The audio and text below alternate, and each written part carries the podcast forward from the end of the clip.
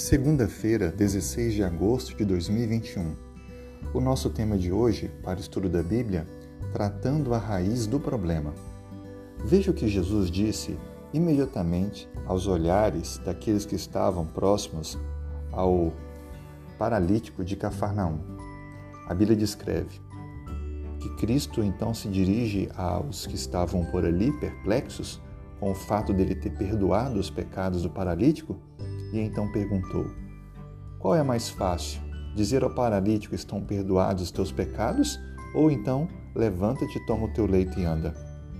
E ele continua: Ora, para que saibais que o Filho do Homem tem sobre a terra autoridade para perdoar pecados, disse ao paralítico: Eu te mando, levanta, toma o teu leito e vai para casa. Então se levantou no mesmo instante e, tomando o leito, retirou-se à vista de todos a ponto de se admirarem todos e darem glória a Deus, dizendo: Jamais vimos algo assim. Jesus, ele trata o problema na raiz. Ele sabia que o problema principal do paralítico era o peso e a consciência dos seus erros cometidos no passado. Por isso que, em primeiro lugar, ele perdoou os pecados do paralítico. Só Deus pode perdoar. As lideranças religiosas do tempo de Cristo não aceitavam como filho de Deus.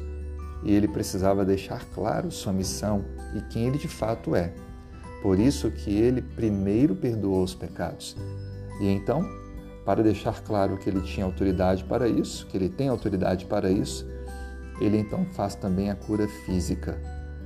De fato, não há como nenhuma outra pessoa, a não ser Deus, perdoar pecados.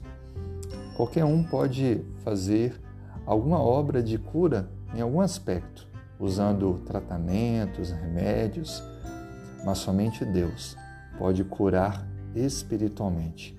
Por isso, ele tratou de forma integral o paralítico. Primeiro, curando das feridas espirituais e depois das, da doença física. Deus oferece para mim e para você hoje o perdão. A prioridade de Deus é nos dar a paz proveniente do seu perdão. E todas as outras coisas Deus vai realizar conforme o plano de salvação.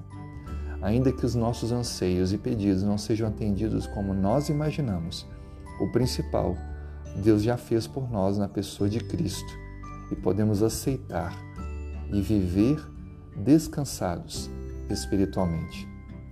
Viva esse dia, experimente o perdão Busque a Deus, porque Ele quer tratar o nosso problema na raiz.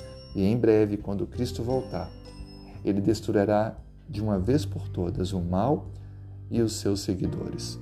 Que Deus nos abençoe. Tenhamos um ótimo dia.